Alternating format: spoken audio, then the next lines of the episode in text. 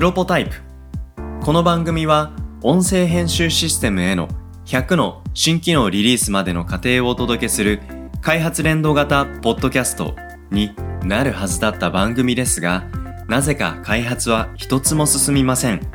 気がつけばプロトタイプ開発を得意とするドットの実験レポート的トークに今日も進捗は順調です。今日のテーマは、ドット電話爆誕です。よろしくお願いします。よろしくお願いします。ドット電話。これなんですか、浅井さんと電話ができるんですか？ああ、それいいですね。僕の携帯の番号公開してもいいなと思ってたんで。それ全然なんか、ドット感ないサービスですけど。今回はですね、このドット電話は残念ながら僕との電話ではなくですね、うん、電話の相手は AI になります。残念というか安心しました。冗談です。はい。相手が AI ということですが、これ、え、どういうことなんですか？これ、簡単に言うとですね、うん。AI が電話の取り次ぎをしてくれるっていうサービスを提供開始しました。はいはいはい。で、まあ今、あの、音声とか流したら聞き取れるもんなんですかね、これは。うん。流してみます？はい。お願いします。じゃあやってみましょう。今、ドット電話に電話してみますね。はい、こちらは株式会社ドットの電話対応窓口です。まず、ご用のある弊社の担当の名前をお話しください。山田さんをお願いします。弊社の山田でお間違いないでしょうか？はい、合ってます。では、次にお客様の会社名を教えてください。株式会社アイウェオです。続いて、お客様のお名前を教えてください。浅井と申します。はい、浅井様ですね。では、今回のお電話のご用件を簡単にお話しください。いたずら電話です。承知しました。次に折り返しご連絡する電話番号ですが、この後、あの、ちょっと僕の電話番号を復唱してしまうので一旦切らせていただいたんですけれども、はいはいはいはい。今みたいな感じでうん AI と、まあ、あの、普通に会話していたと思うんですけれども、うん。その電話の内容っていうのを、 Slack とか LINE とかメールっていうところにポンと送ってくれるよと。なるほど。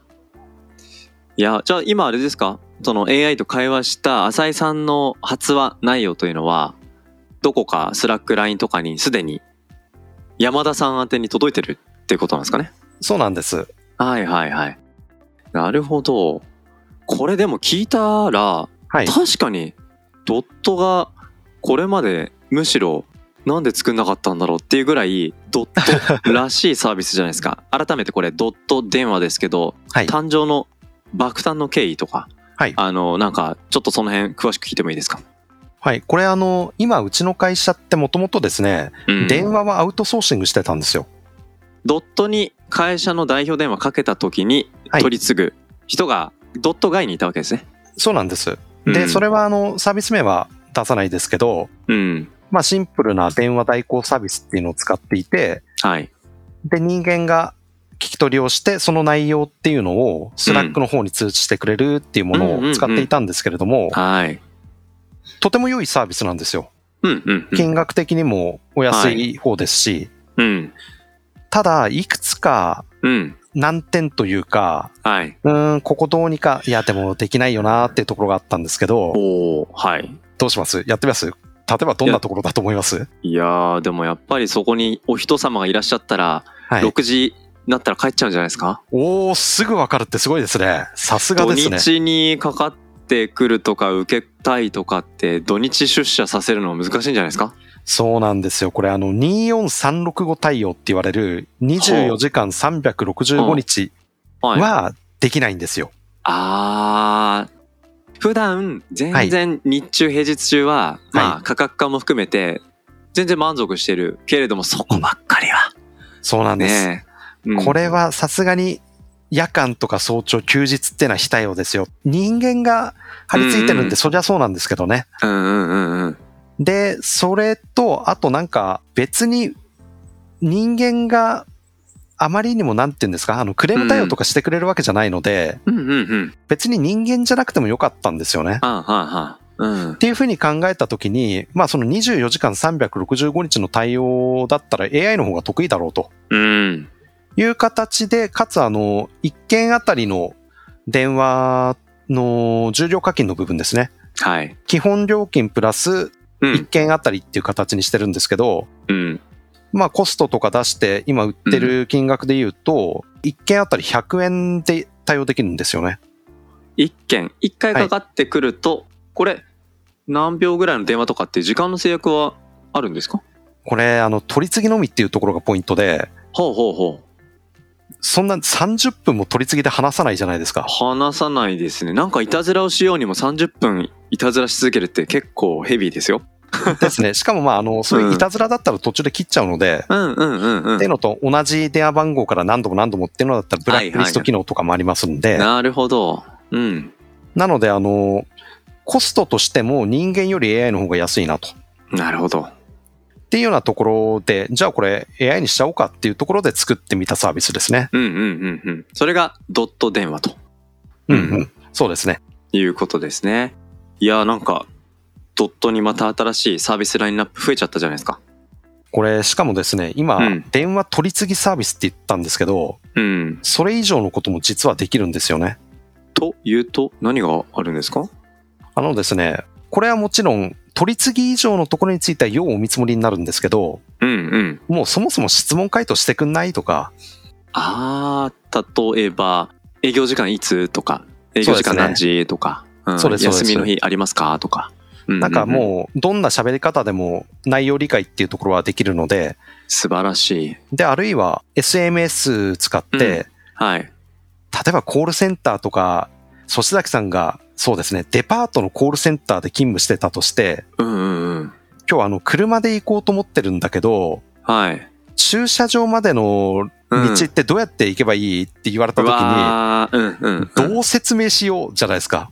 これ、自分が知っているはい景色を前提に回答はできますけど、それ必ずしも電話をくれたお客様がうん、その場所に詳しいわけじゃないですからね。そうなんですよ。でも、うんだったら、Google マップの URL をうん。SMS、ショートメッセージで送った方が、あお互いにとってハッピーだと思うんですよね。そうですね。うん。だって最終的にナビに入れるとか、うんうんまあ、最近だと車のダッシュボードにスマホ置いてたりとかして、うんうん。それでかけてたら、あ、今リンク送りました。タップしてそこに行ってください。以上、そうなんですよお待ちしており。ます。で、あるいは、うん。人間だと判断しにくいけど、システム連携したらすぐに判断できるっていうものもうんうんうんうんあったりして、こはいれどういうことかというとですね、はい。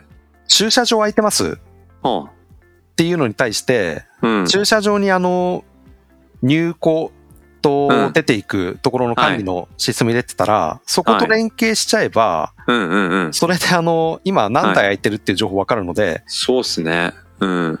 空きが5台以内だったら、うんえー空いてますけど埋まっちゃう可能性ありますよって回答するとか、うんうんうん。あるいはあのー残り10台ぐらいあるようだったら、はい、空いてますよ、みたいなのとか、はいはいはいはい。っていうような形も対応できるし、面あとは。電話番号が一つだけですけど、うん。このシステムでの電話番号って、実はあの、うん通話中っていうのはあまり起こりにくいんですよね。じゃあ僕がもしうん。取り次ぎをしてもらってる最中に浅井さんがかけてきても、はい。浅井さんの要件もちゃんと聞いてくれるんですね。そうなんです。これ、社聖内徳太子じゃでないですか。実測値をとりあえずあのうん出してみたんですけど、うんうん。まあ少なくとも20人が一斉に電話かけても全員繋がってますんで、っすご。ていう風になるとあの、もちろん僕は全部のコールセンターは AI でいいよっていうつもりはないんですけど、うんうんはい。AI で十分だよねっていうのはうんうんもちろん存在すると。はいはい。そういうところに対しては、こういうものを提供してったら、うん。そうですね、コールセンター用に例えば2、3人雇うんだったらこれ入れちゃいいじゃないですか、みたいな形でもはいいけると思うので、うんはい。そういうところに対してはとてもいい。まあ、ななので。うん取り次ぎ以外のサービスもありますよってのはそういう意味ですね。そっか。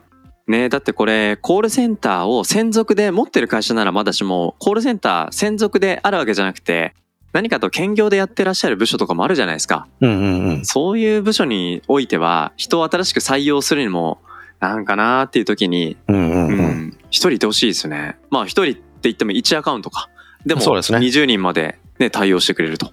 うんうんいいですね。これ、ちなみにあの、はい取り次ぎのみのサービスっていうのは、うん。うちみたいな規模、うちが今30人ぐらいですけど、うん、うん。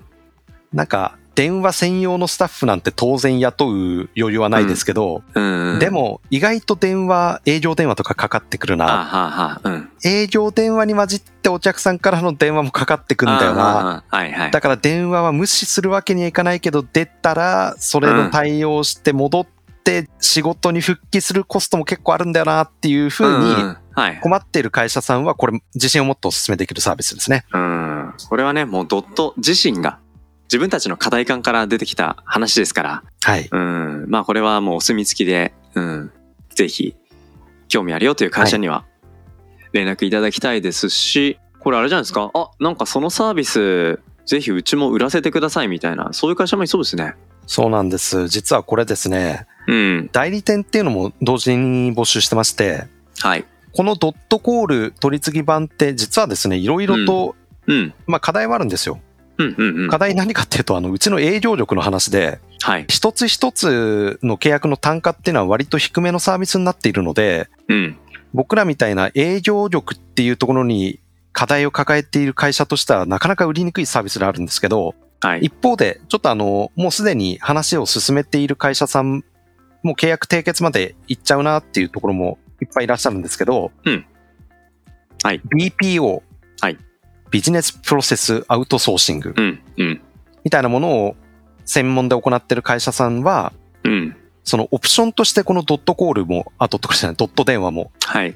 販売がしたいっていうような形もいらっしゃったり、はい。まあそういうところに対して我々としては代理店契約っていうのがありますよっていう形ではい。代理店のプランっていうのも用意しておりますので、はい。ぜひですね、ドット電話売りたいっていう会社の方いたら、はい。ぜひ僕らと協業していただけると嬉しいです。はい。ぜひお問い合わせいただきたいですし。はい。いや、これはあれですね。本当いろんなシナリオにかなり柔軟に対応できそうですから。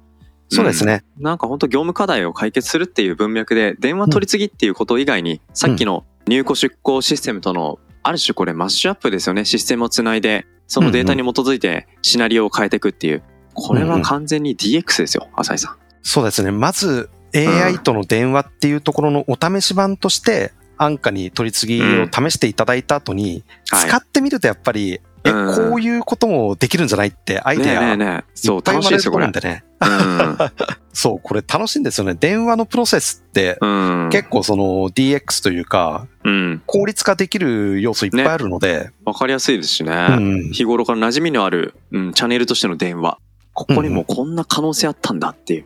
うん。そうなんですの発見、体験してほしいな。これぜひ、うん。ドット電話だけじゃなくて、まあそのうん取り次ぎ版以外のところのはいド。ットのあの、でかい意味での電話サービスっていうところもそうですし、うん。あるいはそこから派生して、うん。システム的なニーズも生まれるかもしれないので、はい。そういうところも踏まえて、ドッうん。トのサービスを売りたいっていう営業の強い会社の方はですね、はい。ドット電話を皮切りにしていろいろと協業できたらなとも思いますので、はいぜひドットのホームページなどから問い合わせいただければなと思います。はい。